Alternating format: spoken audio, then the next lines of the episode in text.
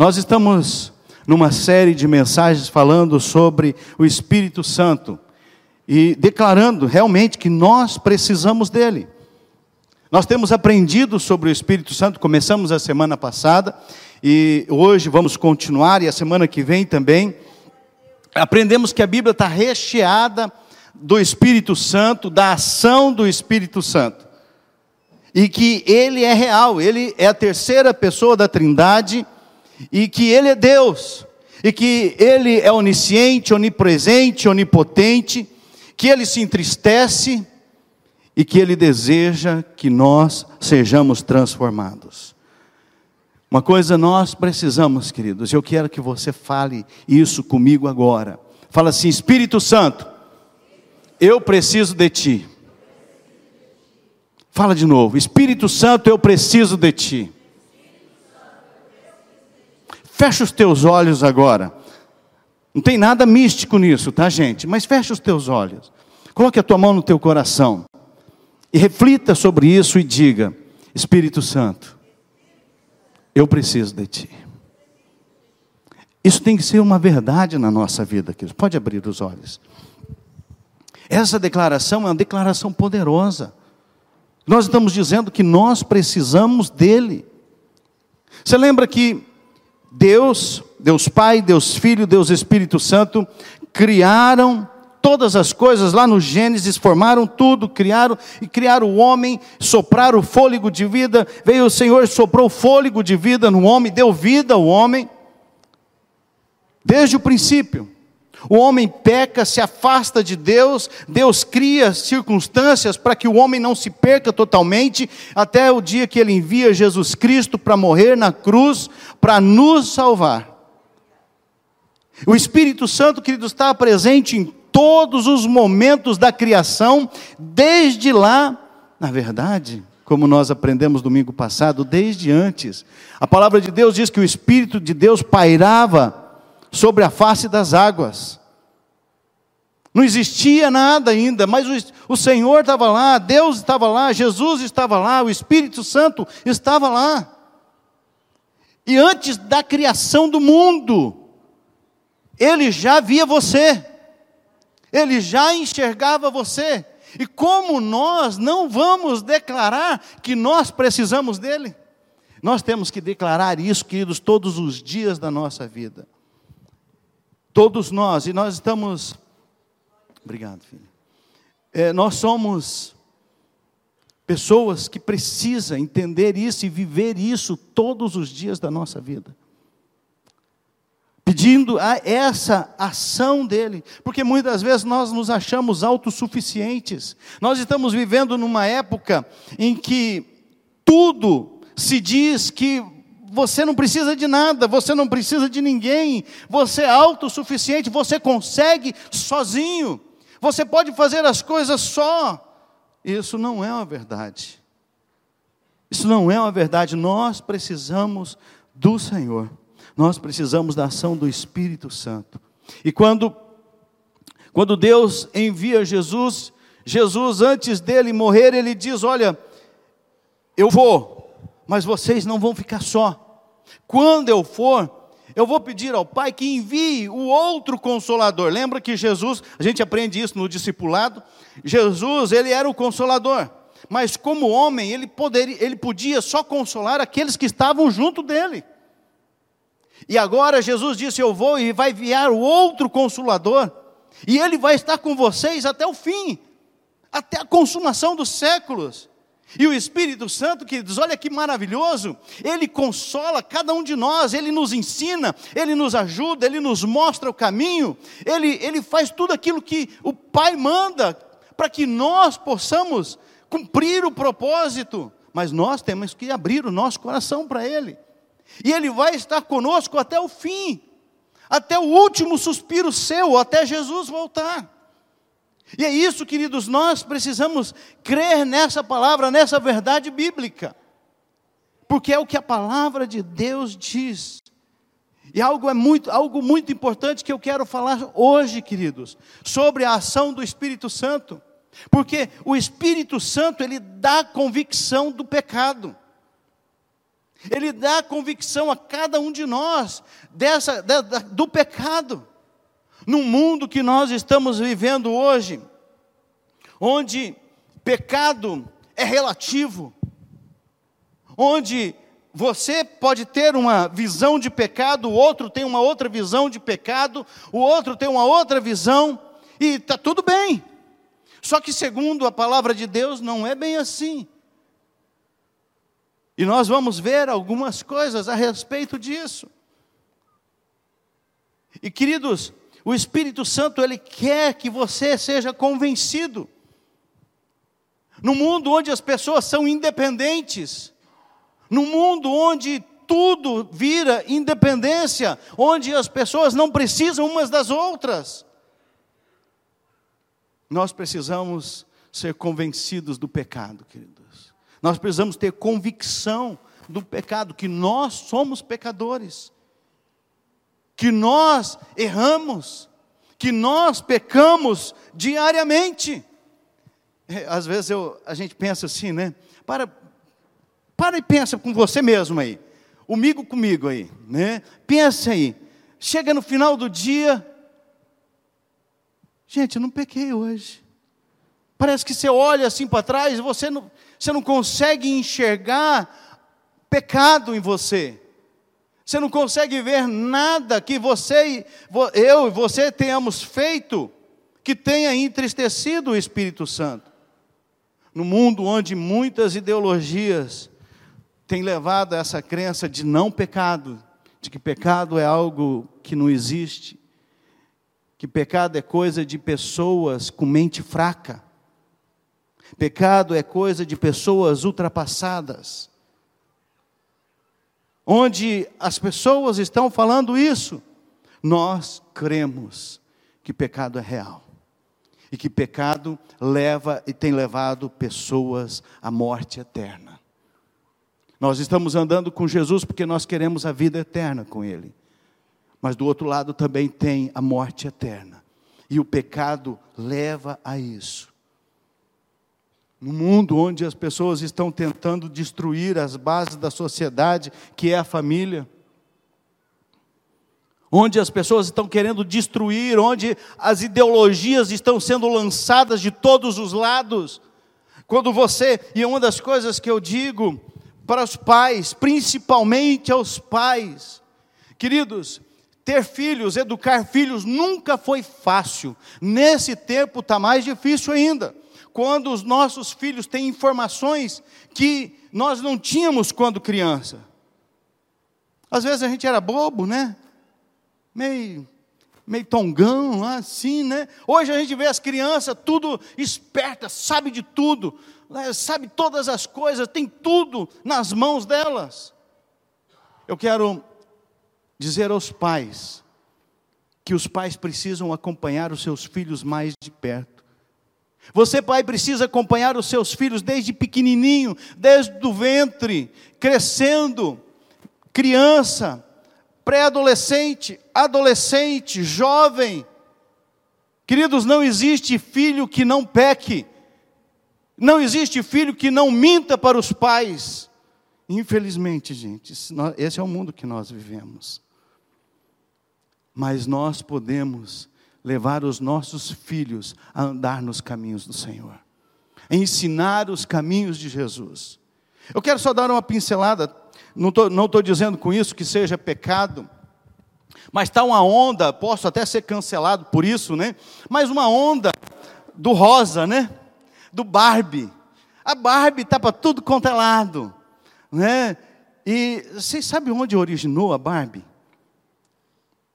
A Barbie se originou numa boneca alemã que era para adultos. Que era para adultos. Onde as, as namoradas davam de presente para os namorados, os namorados para as namoradas, com outras intenções.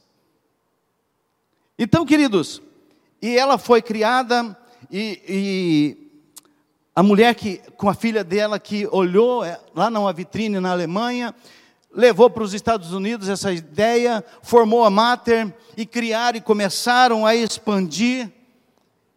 Né? Não estou dizendo que é pecado você assistir filme nenhum, mas, queridos, o maior pecado é um pai e uma mãe assistir um filme e não ensinar nada para os seus filhos.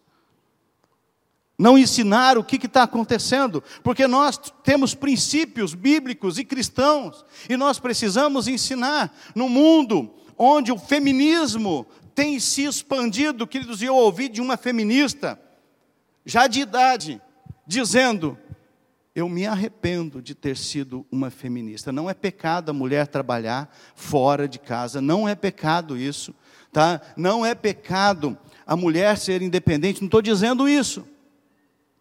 Mas, queridos, eu ouvi essa mulher dizendo: hoje eu estou velha, preguei toda a minha vida o feminismo, estou só. Queria hoje aquilo que eu defendi a minha vida toda, queria que tivesse ao contrário. Eu queria ter um esposo que pudesse me abraçar, estar comigo, me proteger. Eu preguei a vida inteira que a gente não precisa de proteção. Queridos, a estrutura familiar foi criada por Deus. Deus criou homem e mulher. E Deus fez com que eles estivessem juntos e disse para que eles procriassem. Essa é a estrutura familiar de Deus. Deus disse isso lá no princípio para cada um de nós. Então, pais, não é filme da Barbie, eu só estou pegando esse gancho. Eu não assisti o filme da Barbie, então eu não vou, eu não vou poder dizer nada de, desse filme. Né? Mas, queridos, a Barbie, todas as bonecas da Barbie, você viu, eram todas lindas e perfeitas. A ideia da Barbie é que tem sucesso quem é bonito, né? tem sucesso quem é bem arrumado, tem sucesso quem tem dinheiro. Essa, isso aí eu vi desde pequeno, quando as bonecas da Barbie. E são independentes. Isso a gente não pode negar. Isso é a história dela. Elas são independentes, elas não precisam de homem. O quem só entra na história para fazer sexo, para mais nada. O resto ela não precisa de nada dele. Então, pais, sentem com seus filhos, assistam o filme. Parece que o filme da Barbie tem é, essa questão de idade, né? Eu não sei quanto, eu não lembro quantos anos são, mas tem, né? Censura para a idade lá. Senta com seus filhos, fala, olha, isso aqui não. Eu, eu errei na, na educação, muito na educação dos meus filhos. Por quê? Eu proibia. Por que não, pai? Porque eu estou falando. Tem algum pai que se identifica com isso? Né? Porque eu estou dizendo, tem algum filho que já ouviu isso, né? Nós aprendemos assim. Né? E, e aí, eu, eu, depois que a gente entendeu, a gente começou a mudar essa questão. Mas, queridos, senta com seu filho e explica: olha, isso aí não é de Deus, a Bíblia não diz assim. Não só esse filme, qualquer filme. A palavra de Deus não diz isso. Palavra... E aí, pais, uma coisa, vocês precisam conhecer a Bíblia. Deus deu uma responsabilidade aos pais. E Deus vai cobrar essa responsabilidade aos, dos pais. Pais, homens, não jogue a responsabilidade para sua esposa. Ela tem as responsabilidades dela, sim, mas as, tem muitas responsabilidades e a responsabilidade da educação é sua. A responsabilidade do pai, olha só, isso é sério, isso aí não é eu que estou falando, isso aí já é comprovado, tá? A responsabilidade da feminil, femini, de ser a mulher ser feminina e do homem ser macho, está no pai. É o pai que está responsável por isso. Tá? Então, pai, você se, se aprume, tome, tome consciência da sua responsabilidade e cuide dos seus filhos. É fácil? Não, filho. Não é fácil. Não é fácil. Quando acaba? Nunca.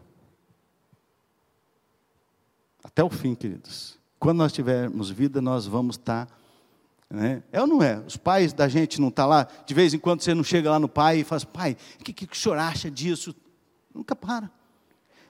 Então, ter filhos é uma benção, mas é uma responsabilidade. Só queria abrir esse parênteses para que a gente não perca essa necessidade que nós temos de ensinar os nossos filhos. Não é não por não. Não porque eu tenho autoridade, você é o filho, você tem que obedecer. Explica por que não. Ensina porque mostra na Bíblia por que não. Mostra, ensina, e isso vai edificar os seus filhos, seus filhos vão crescer saudáveis espiritualmente, sabendo discernir porque a pior coisa é a gente fechar a possibilidade dos nossos filhos não pensarem. Quando a gente diz isso, né? É, não, é porque eu estou falando. A gente está impedindo os nossos filhos de raciocinar, de pensar. E nós não podemos fazer isso. Nós temos que ensiná-los a pensar e a saber o caminho certo, o que é certo e o que é errado. E a corrigirem isso. E a mostrar para eles que tanto o certo quanto o errado tem consequências. O certo tem boas consequências e o errado, más consequências. Ok? Então, queridos, num tempo onde tudo está tentando destruir a família, diz que não é necessário ter família, que isso não é importante, o núcleo familiar não é importante, é importante, queridos. Sabe aquela, aquela a mesa quando a gente está ali almoçando, jantando, tomando um café da manhã, e um fala com o outro, um briga com o outro, um, um fala uma palavra atravessada, o outro atravessa do outro lado, é importante aquilo dali. É importante esses momentos. A mesa é importante, o Espírito Santo quer que a gente tenha isso. E o Espírito Santo nos convence disso, e nós precisamos ter isso no nosso coração. E talvez você fique pensando, então o que, que eu vou fazer para me salvar? O Espírito Santo, queridos, ele mostra o pecado. O Espírito Santo, uma coisa, queridos, ele não te condena. Esse é o papel do capeta. Tá? Esse é o papel do diabo. Te condenar, te acusar. O Espírito Santo te mostra o pecado. O Espírito Santo manifesta e mostra a ação do pecado.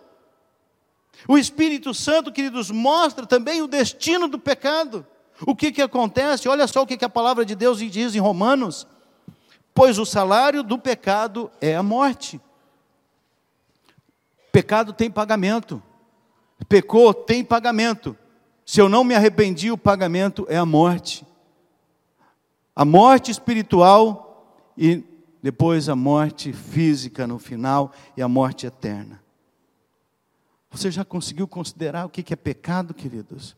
Porque nós estamos vivendo nesse tempo e é, é, assim, às vezes a gente pode ficar com a cabeça meio abaratinada, será que isso é pecado? Não, mas será que será que é pecado usar essa roupa? Será que é pecado usar isso? Num mundo onde as pessoas dizem, ah, é pecado usar maquiagem, não é pecado, tá gente? Cortar cabelo não é pecado, isso aí não é, não é pecado não, isso é coisa de cabeça de homem, tá? Não é pecado. E ó, eu vou falar para as mulheres, com modéstia, com decência, uma maquiagem faz bem. Fica bonito. Né? Segundo o Alexandre, né? É a, é a, é a, é a pintura de uma casa, né? A, a maquiagem faz isso com a mulher. Né? E é bonito, gente. Fica bem, né? Tampa algumas falhinhas, né? Os homens não têm tem esse negócio de tampar as falhas, mostra nas caras mesmo, né? Tem alguns que são mais, mais preocupados com isso. Mas, queridos, o, salário, o pecado leva à morte. E olha só o que, que a palavra de Deus diz em, em 1 João 3, 4. Todo aquele que pratica o pecado transgride a lei. De fato, o pecado é a transgressão da lei. Olha só o que, que João diz ainda lá no versículo 8: aquele que pratica o pecado é do diabo, porque o diabo vem pecando desde o princípio. Para isso, o Filho de Deus se manifestou para destruir as obras do diabo. Pecado, queridos, é destrutivo. O pecado é, a gente aprende no nosso discipulado, o pecado é errar o alvo. Sabe o alvo, a mosca que está lá no, no meio daquele alvo, e você precisa acertar, você precisa levar a sua vida em direção a Cristo. E aquele alvo, a mosquinha é Cristo, que nós não podemos errar. E pecado é errar o alvo, é sair da direção certa e ir para a direção errada.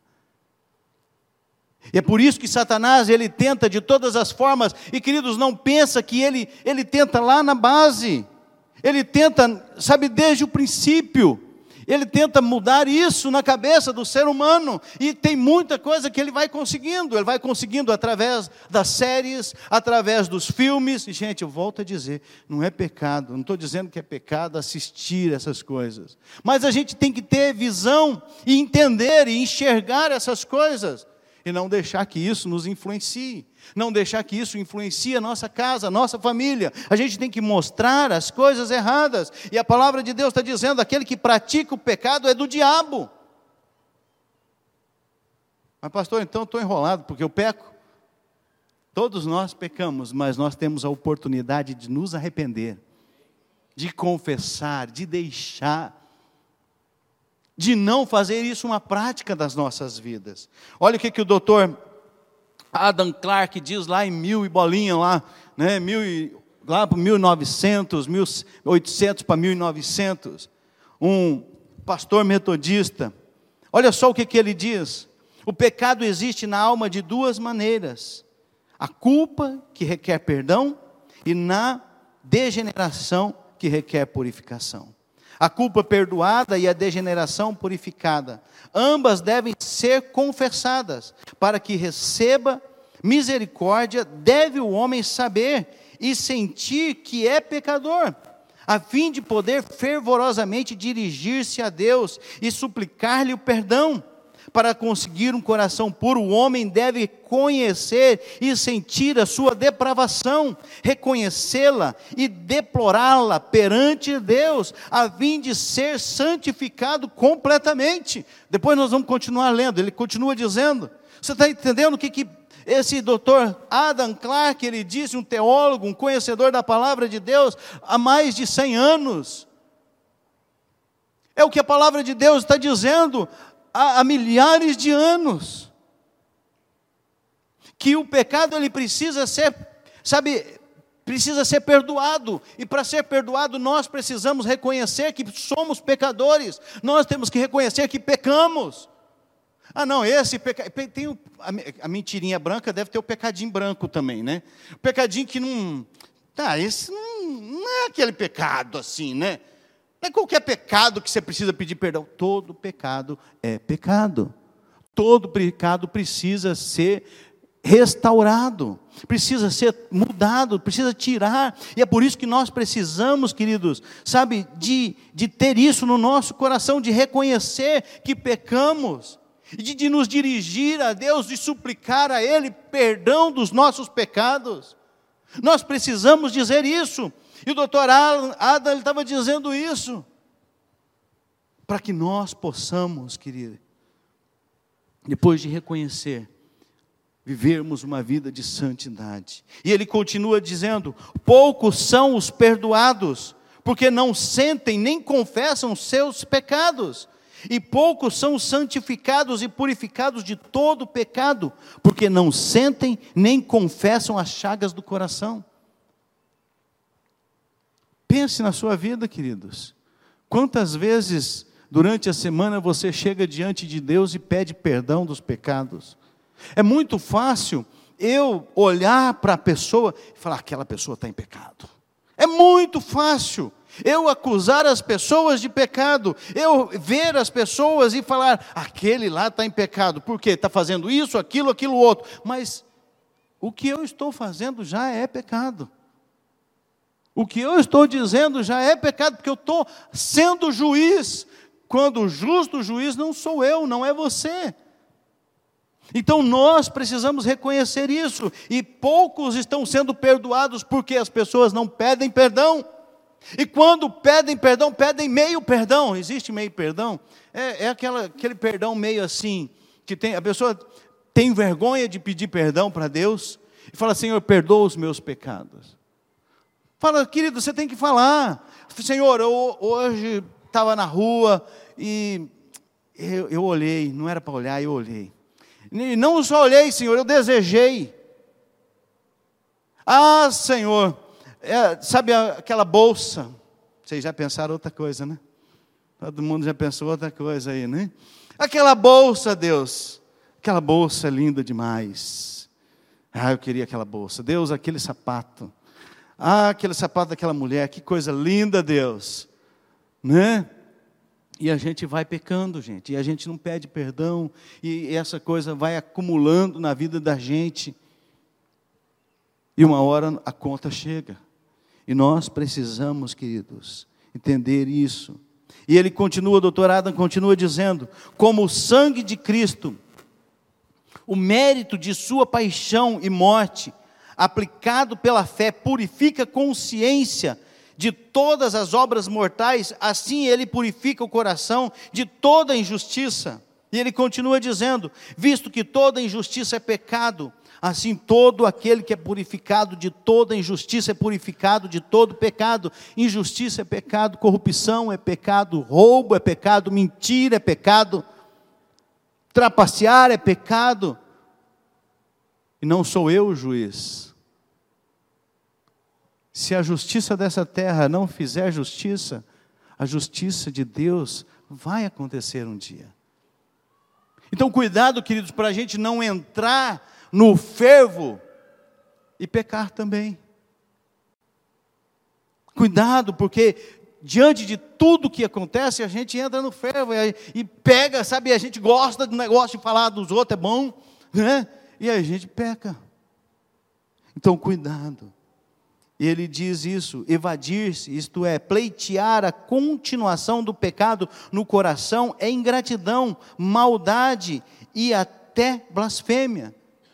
E João diz: se afirmarmos que não temos cometido pecado, fazemos de Deus um mentiroso, e a Sua palavra não está em nós.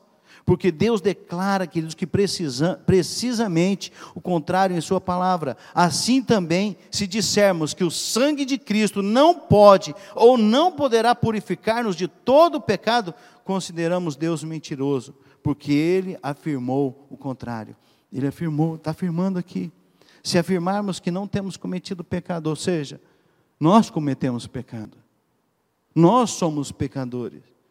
E se nós acharmos que não somos pecadores, já estamos pecando, porque estamos dizendo que Deus é mentiroso. Então, queridos, que você tenha isso no seu coração. A palavra de Deus, ela precisa permanecer em nós, queridos. E muitas vezes nós não reconhecemos o pecado em nós, porque a palavra não está em nós. Não temos tido compromisso com a Bíblia, com a palavra de Deus. Não temos tido compromisso de estudar, de ler a Bíblia diariamente. E a Bíblia, queridos, é a luz que ilumina. Quanto mais você se aproximar da luz, mais sujeira você vê. E quanto mais palavra de Deus você tiver em você, mais você vai ver as suas falhas, seus pecados e mais você vai ser liberto deles, aleluia! Mais você vai, não vai estar preso a eles. Então, queridos, não se intimide com a palavra de Deus, busque ela, se aprofunde nela, porque ela vai te libertar. Ela vai te libertar. Ser purificado de todo o pecado queria é herança de todos os filhos de Deus. Quem são os filhos de Deus? Aqueles que entregam as suas vidas a Ele, aqueles que andam nos seus caminhos, aquele que obedece a Sua palavra. Como que eu vou obedecer a palavra? Eu preciso conhecer a palavra, eu preciso conhecer a Bíblia, eu preciso conhecer a palavra de Deus. Então, queridos, todos nós, todos nós podemos ser purificados, é herança de Deus a cada um de nós. É um presente de Deus. E Lucas diz assim: Eu lhes digo que da mesma forma haverá mais alegria no céu por um pecador que se arrepende do, porque, do que por 99 justos que não precisam de arrepender-se. Ou qual é a mulher que, possuindo dez dracmas e perdendo uma delas, não acende uma candeia, varre a casa e procura atentamente até encontrá-la? E quando a encontra, reúne suas amigas e vizinhas e diz: Alegrem-se comigo, pois encontrei minha moeda perdida. eu lhes digo, da mesma forma, a alegria na presença dos anjos de Deus por um pecador que se arrepende. Queridos, há alegria nos céus por pecador que se arrepende. Todos nós somos pecadores, nós precisamos nos arrepender. Um bispo, bispo Mowley, disse também lá em 1800, 1900 e pouquinho, ele diz assim, ele falando sobre o pecador que se arrepende. O pecador que se arrepende é o que se converte, que volta da perdição para a salvação, do deserto para o aprisco, da terra longínqua para a casa do Pai. O pecador que se arrepende, queridos, é aquele que sai do lamaçal e vem para o reino do Filho do seu amor. Pecador que se arrepende é aquele que abandona as práticas antigas de pecado e quer viver uma nova vida. Esse é o pecador que se arrepende. Ele continua dizendo, falando sobre a convicção do pecado. Nós necessitamos de convicção individual se desejamos que nossa religião pessoal se firme e dê frutos. Religião não é igreja missionária, não é ser crente, ser evangélico. Não, religião é nós realmente aqui nos religarmos a Deus, estarmos conectados com Deus, firmados com Ele. Aquele que pouco sabe da convicção do pecado, como genuíno elemento de experiência pessoal, pode ser muita coisa, mas não poderá ser um cristão profundo. Quem não tem convicção de pecado, pode ser um monte de coisa. Pode ser membro de igreja, pode ser músico, pode tocar, pode cantar muito bem, pode ser um pregador excelente, pode convencer milhares de pessoas, mas nunca vai ser um cristão profundo, que tem profundidade com Deus, que tem um relacionamento íntimo com Deus. Ter relacionamento íntimo com Deus requer isso, queridos, que nós confessemos, nos arrependamos. E por isso, queridos, que a obra da convicção nos conduz ao arrependimento. Sabe, o Espírito Santo, ele quer que você se arrependa. O Espírito Santo não quer que você se mantenha no pecado. O diabo diz para você: Faça, não tem problema, você consegue. Não, você vai até aqui, você pode. Isso não vai te matar, foi o que ele disse para Eva. Não, você não vai morrer com isso. Pode ir, pode fazer. E a gente vai e faz. Depois ele vem e condena. Depois ele vem e acusa. Depois ele vem e mostra: você está vendo? Você, você não vale nada mesmo, né? Aí você vai querer orar, você vai pedir para Deus perdão, você fala, o diabo vem e fala assim ainda com você. Você vai pedir perdão, você não tem vergonha na cara? Você acabou de fazer, você fez, você gostou de fazer. E pecado não é só sexual, tá, gente? Pecado é um monte de coisa, pecado. Tudo aquilo que te afasta de Deus, tudo aquilo que transgride a lei de Deus, tudo aquilo que faz com que você erre o alvo, desvie de Cristo, é pecado. Tudo aquilo que te tira da direção certa, você está indo para Jesus. E aquilo que te tira um pouquinho, pode ser um nervoso. Lembra do domingo passado, né? Os que não viram, assistam então o domingo, o culto de domingo passado. Né? Pode ser um, um motorista, né? E o pastor brigando com o outro lá, um outro motorista, pode ser. Você vai saber da história se você assistir. Eu não vou contar aqui não, tá? Pode ser isso, isso é pecado, queridos. Se eu não me arrepender, eu, eu tive vergonha. Eu tive vergonha de falar para minha esposa no mesmo dia, fui falar no outro dia. Tive vergonha de Deus. A gente tem, queridos, vergonha, mas se nós não arrependermos e deixar e não voltar a praticar, nós vamos continuar distante, errando o alvo, errando Cristo sem a direção certa. E João nos ensina que a tarefa do Espírito Santo é, é convencer. Olha só, João 16, 8. Quando ele vier, o Espírito Santo convencerá o mundo do pecado, da justiça e do juízo. O arrependimento, sem dúvida, queridos, é obra do Espírito Santo. Nós podemos dizer que definir como a graça salvadora A graça que te leva a realmente ter uma experiência com Jesus. Que toca o teu coração que você não quer mais viver em pecado. Você não quer errar mais. Só que o que, que acontece? A gente aceita Jesus, isso é real na nossa vida. Depois a gente se acostuma com a fé. A gente se acostuma e esquece que o arrependimento tem que ser constante. É a gente começa como o povo de Israel, tinha que levar um animal por pecado, e aí já estava levando um animal pelo ano inteiro.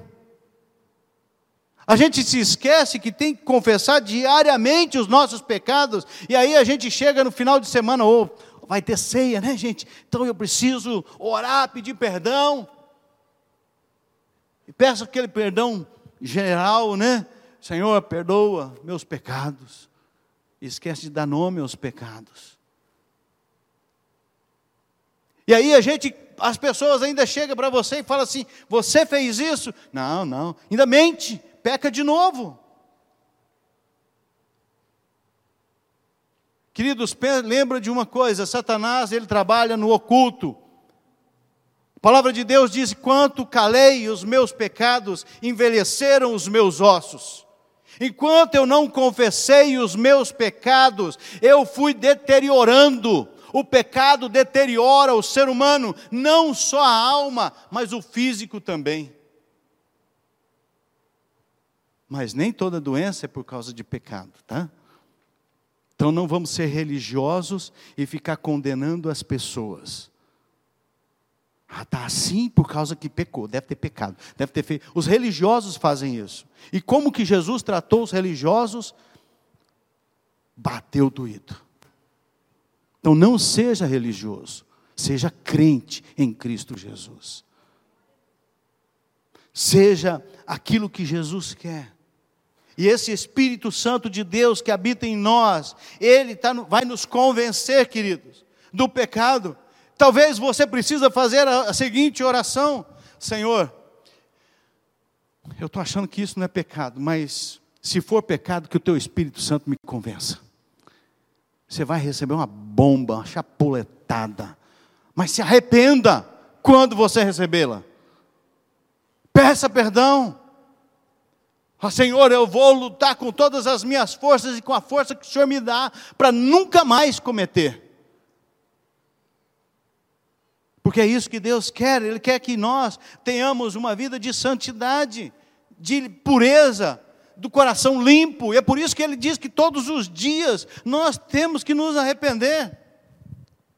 Pensa assim, mentirinha, até uma mentira branca, não existe, mas o pessoal fala, né? Ah, mentirinha. Se Jesus te chama na hora da mentira, o que, que você acha que vai acontecer? Jesus pode vir, mas ele pode te chamar também, né? Porque diz o ditado popular que para morrer basta estar tá vivo. Do nada, igual eu falei, né? Eu estou lá, de repente, puf, acabou. Sumiu o homem, acabou, acabou, acabou, não tem mais nada. E se naquela hora, queridos, te dá uma sapituca? O que, que você acha que vai acontecer? Eu vou deixar que você ore e peça para o Espírito Santo te ajudar a entender essa parte. Queridos, nós precisamos que o metanoel aconteça na nossa vida, a mudança de mente. Nós aprendemos lá no nosso discipulado a respeito do metanoel. Metanoel nos leva ao arrependimento a convicção de pecado, nos leva a confessar, nos leva a aborrecer do pecado e abandonar o pecado. É isso que a palavra de Deus faz em nós. É isso que o Evangelho de Jesus faz. E a melhor oração, a oração mais completa de arrependimento está no Salmo 51. Se você ainda não leu, não leia agora mas na sua casa leia e medite nesse salmo. Quando Natan chega para Davi, Davi tinha ficou, era para estar na batalha, era para estar na guerra, ficou em casa e de repente ele está olhando lá do palácio da varanda e vê uma mulher tomando banho e ele deseja aquela mulher e ele fala para os empregados: traz ela para mim. e ele traz ela, tem relação sexual com ela, ela fica grávida, ela manda um recado para Davi: Davi, estou grávida. E não é do meu marido, não, porque ele está na guerra, é teu. Davi faz o que agora? Estou desesperado. O que, que ele faz? Ele manda chamar o marido dela e fala para ele: Olha, eu sei que você está cansado, vem, aproveita com a sua mulher, tenta dar um jeitinho. Ele não vai, fica na escadaria. Davi chama outro dia, vai lá, cara, aproveita, depois você volta para a guerra, vai que você morre. Falou, não posso, meus colegas estão lá na batalha, eu vou ficar aqui tendo uma noitada com a minha esposa, de jeito nenhum. Ficou na escada de novo. Davi manda uma carta por ele, para o comandante do exército, coloca ele na frente e deixa ele só lá para que ele morra. Faz isso. E Deus fala com ele através de Natan. Natan chega e conta uma historinha da ovelha. O rico tinha uma ovelha e tal, e o pobre tinha só uma ovelhinha, o rico tinha muitas. O que, que o rico fez? Foi lá e pegou a ovelhinha do pobre e matou. Davi quis fazer justiça, tem que matar esse cara. Esse cara não merece viver. Natan faz o quê? Pois é, né, Davi. Esse cara é você. Salmo 51 é a oração de confissão de Davi. Davi está dizendo tudo que ele é, tudo que ele fez, e confessando e rasgando o coração dele para Deus. É assim que nós confessamos pecado, gente. É dizendo, é dando nome aos pecados é falando que você falou mal, é falando que você. Queridos, não existe. Esse... Sabe quando a gente, em casa, no casamento, você acha que não precisa pedir perdão para a esposa ou para o esposo, e acha que aquilo, ah, já esqueceu. Esqueceu, passou. Não, não esquece. Nós não podemos achar que as pessoas esqueceram, que, ah, esqueceram do que eu fiz já deixou, eu já pedi perdão para Deus, não me consertei, precisa de conserto. Queridos, não é uma vida local, momentânea, é a eternidade sua que está em jogo. A eternidade com Jesus. E nós precisamos olhar os nossos passos, o que nós fizemos, faremos, faz, fizemos agora, fizemos no passado e vamos fazer. Porque, queridos, Deus quer que nós tenhamos uma vida limpa. E a obra de convicção do Espírito Santo, queridos, não se limita só a nós entregarmos a nossa vida a Jesus. Se você ainda não entregou a sua vida a Jesus, o Espírito Santo te convence e você precisa entregar a sua vida a Jesus. Você precisa dizer que Ele é teu Senhor. Você precisa falar: Eu quero uma nova vida, eu quero andar contigo, Jesus. E você precisa lutar para isso todos os dias, não vai ser fácil. Jesus nunca disse que ia ser fácil. E entregar a vida a Jesus não é um caminho fácil, é um caminho difícil, mas que nos leva a andar na eternidade com Jesus. A salvação eterna, a vida eterna, porque só existe vida eterna e morte eterna. A morte eterna não é que a pessoa nunca apagou e não vai ver, não. A morte eterna está lá no livro de Apocalipse, né? Está lá também, lá atrás na Bíblia, no Velho Testamento, dizendo que é um lugar terrível. Pessoa tem dor, sente, mas eu não acredito em, em, em inferno. Pode falar isso, eu não acredito em inferno. Só tem um jeito de você saber e eu saber, né? Não, eu não quero saber. Só tem um jeito de saber depois que a gente partir dessa. Você vai arriscar sua eternidade com Jesus? Queridos, a convicção do Espírito Santo não alcança só aquelas que não têm Jesus, alcança todos nós. Alcança a mim, alcança você. Nos mostra a necessidade, queridos, de, de uma completa purificação do nosso ser, da nossa alma, da nossa mente, dos nossos olhos, da nossa boca, dos nossos ouvidos. A convicção do Espírito Santo, queridos, quer que você, sabe, abandone o pecado, abandone a velha vida, a antiga vida. Paulo diz lá em Coríntios: as coisas antigas já passaram, eis que tudo se faz novo, eis que tudo se faz novo se Jesus for novidade na sua vida. Ah, mas eu já tenho Jesus. Se Jesus não continuar sendo novidade na sua vida, você pode ser um crente, você pode ser membro da igreja, você pode ser pastor, você pode ser o que quiser, mas não vai ser um cristão de verdade, um cristão profundo. E talvez não tenha eternidade com Jesus. Porque, queridos, nós precisamos aceitar o convencimento do Espírito Santo. Nós precisamos orar e buscar, sabe, a graça santificadora através do poder do nosso Senhor e Salvador Jesus Cristo. Nós precisamos buscar isso. E essa tem que ser uma oração constante na nossa vida. E eu oro para que aconteça o que aconteceu nos Estados Unidos com um dos maiores ganhadores de almas, J.D. Folsom. Tem um jogador de lá também que chama J.D. Folsom, mas não é esse não. Que ele nos mostra, queridos, ele, a necessidade da completa purificação.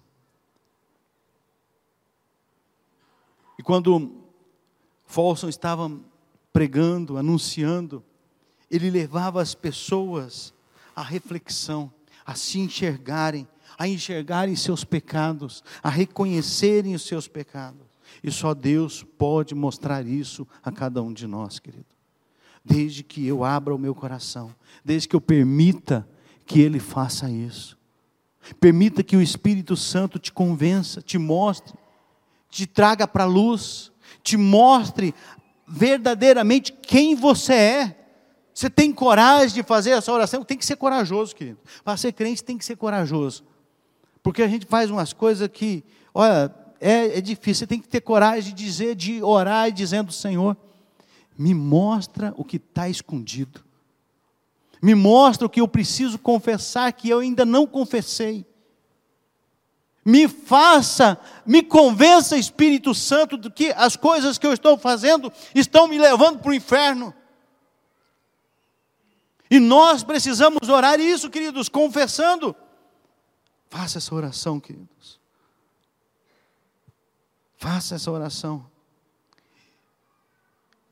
E, queridos, falso, quando ele fazia isso, ele, ele falava para o pessoal ajoelhar e orar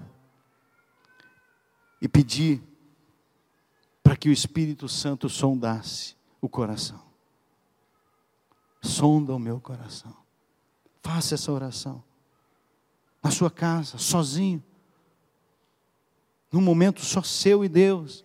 Faça essa oração, Senhor. Sonda o meu coração. Olha, vê se tem alguma coisa má aqui no meu coração. Se tiver, Senhor, traz para traz a luz. Eu quero, Senhor, que não tenha mais. Eu quero confessar. Eu quero pôr para fora esse pecado. Eu quero espremer o carnegão. Quero que ele saia. Eu quero que toda a podridão do meu coração saia, da minha mente, dos meus olhos, da minha boca, dos meus ouvidos, saia. Senhor Espírito Santo, olha, espreme, tira, mesmo que doa, para que eu esteja limpo, para que eu esteja santificado. Queridos, todo pecado tem perdão, a não ser a blasfêmia contra o Espírito Santo. Mas todo pecado tem perdão. Não existe pecado tão grande que o sangue de Jesus não seja suficiente. O sangue de Jesus é totalmente suficiente para te limpar de todo o pecado, de tudo que você tenha feito. E não fará mais, e não fazer mais. Porque Deus não é brincadeira também, gente. Tem gente que chega diante de Deus, pede perdão, amanhã faz de novo. Pede perdão, amanhã faz de novo. Deus não está de brincadeira. Então, querido, se arrependa. E é interessante que a gente olha ali em Juízes, quando o anjo do Senhor acabou de falar a todos os israelitas. O povo chorou em alta voz, e o lugar chamaram Boquim. Ali ofereceram um sacrifício ao Senhor. Quando o Senhor mostrou o pecado deles, eles se arrependeram de tal forma que choraram em alta voz. Os nossos pecados não estão fazendo nem cosca na gente mais. Os nossos os pecados estão sendo cultivados na nossa vida. Os pecados estão, sabe, ali, e a gente está gostando deles. Que nós tenhamos no nosso coração esse clamor, esse choro da nossa alma para nos arrependermos dos nossos pecados. Quando você estiver em oração, queridos, não se esqueça de orar, mas não é uma vez por semana, é todo dia. É todo dia. Talvez até mais de uma vez por dia, querido. Talvez até mais vezes você precisa, eu preciso me arrepender. E quando nós confessamos, queridos, e chegamos e olhamos e pedimos a Deus, Senhor, som do meu coração, nós começamos a ver tanta coisa dentro de nós. É assustador. Mas quando nós nos arrependemos, quando nós confessamos e deixamos, é libertador. Sai o peso, sai, sabe, aquele fardo, sai tudo aquilo que estava te atrapalhando, tudo aquilo que estava te condenando, te acusando, sai. Então confesse, abandone, deixe. Esta tem que ser a nossa oração, querido. Quando nós nos arrependemos, que as cadeias são quebradas, prisões são abertas. Quando nós confessamos, sabe, o Espírito Santo muda, muitas vezes, instantaneamente, algo dentro de nós. Quando nós confessamos, o Espírito Santo começa a trabalhar dentro de nós e mudar o nosso interior. Aquilo que você tinha raiva, você não tem mais. E aí a gente continua trabalhando para que Deus continue nos aperfeiçoando, para que nós possamos voltar para casa. Nós possamos voltar para casa. Nós não estamos em casa, queridos. Nós vamos voltar um dia para casa. Mas só vamos voltar para casa se nós tivermos um coração limpo, se nós tivermos, coração, sabe, convicção dos nossos pecados, nós só vamos voltar para casa se nós confessarmos e deixar os nossos pecados. Nós só vamos voltar para casa se Jesus for o centro da nossa vida, for Senhor absoluto de nossas vidas. Queridos, que você tenha isso no seu coração.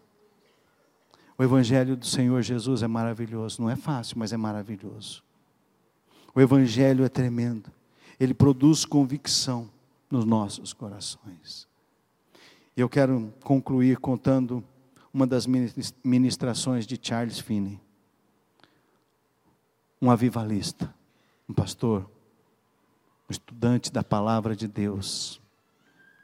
Charles Finney ele foi pregar na cidade de Antwerp, Antwerp, isso. E ele começou a pregar, ele reuniu aquelas pessoas, ele foi convidado por um senhor para pregar ali. E ele começa a pregar, e ele abre a Bíblia, fala sobre o pecado de Sodoma e Gomorra. E ele começa a falar. 15 minutos depois, ele teve que parar a sua mensagem. Aquele povo foi tomado pela presença de Deus naquele lugar. Aquele povo foi tomado pela presença do Espírito Santo. Aquelas pessoas começaram, ele não tinha feito apelo, ele não tinha falado quase nada ainda, ele tinha começado a mostrar, mas o Espírito Santo começou a levar aquelas pessoas ao arrependimento. E ele estava pregando e as pessoas começaram a, a, a chorar, a se ajoelhar. Alguns se ajoelharam, alguns colocaram o nariz lá no pó e começaram a clamar por perdão, por perdão, desesperadas. Ele para de pregar e ele fica preocupado, ele tem um, um, um, um misto de preocupação e de alegria de ver o que estava acontecendo. Mas parecia que as pessoas estavam caindo direto para o inferno. O medo delas, o temor delas porque aquelas pessoas foram tocadas pelo Espírito Santo, elas se permitiram, permitiram que a ação do Espírito Santo fosse real na vida delas e convencesse elas do pecado. E elas começaram a se arrepender. Houve um grande avivamento naquele lugar. Porque as pessoas se permitiram ser tocadas pelo Espírito Santo de Deus. As pessoas se permitiram ser convencidas de seus pecados. Queridos, eu posso continuar, você pode continuar dizendo, não, mas isso não é pecado, eu entendo que não é pecado e pronto. Tá bom, tudo bem, você vai continuar a sua vida. Mas se você orar com sinceridade e verdade, Senhor, sonda o meu coração, Senhor, olha para dentro de mim, olha se eu estou fazendo errado, olha se o que eu estou fazendo é pecado, olha se a minha atitude está certa, olha se o que eu vou fazer hoje é, deve ser desse jeito mesmo, olha se esse negócio é para ser do Senhor Deus. Peça para ação do Espírito, peça para o Espírito Santo, queridos, te convencer e permita que Ele te mostre. Não fuja das imagens que você vai ver. Permita que Ele te limpe.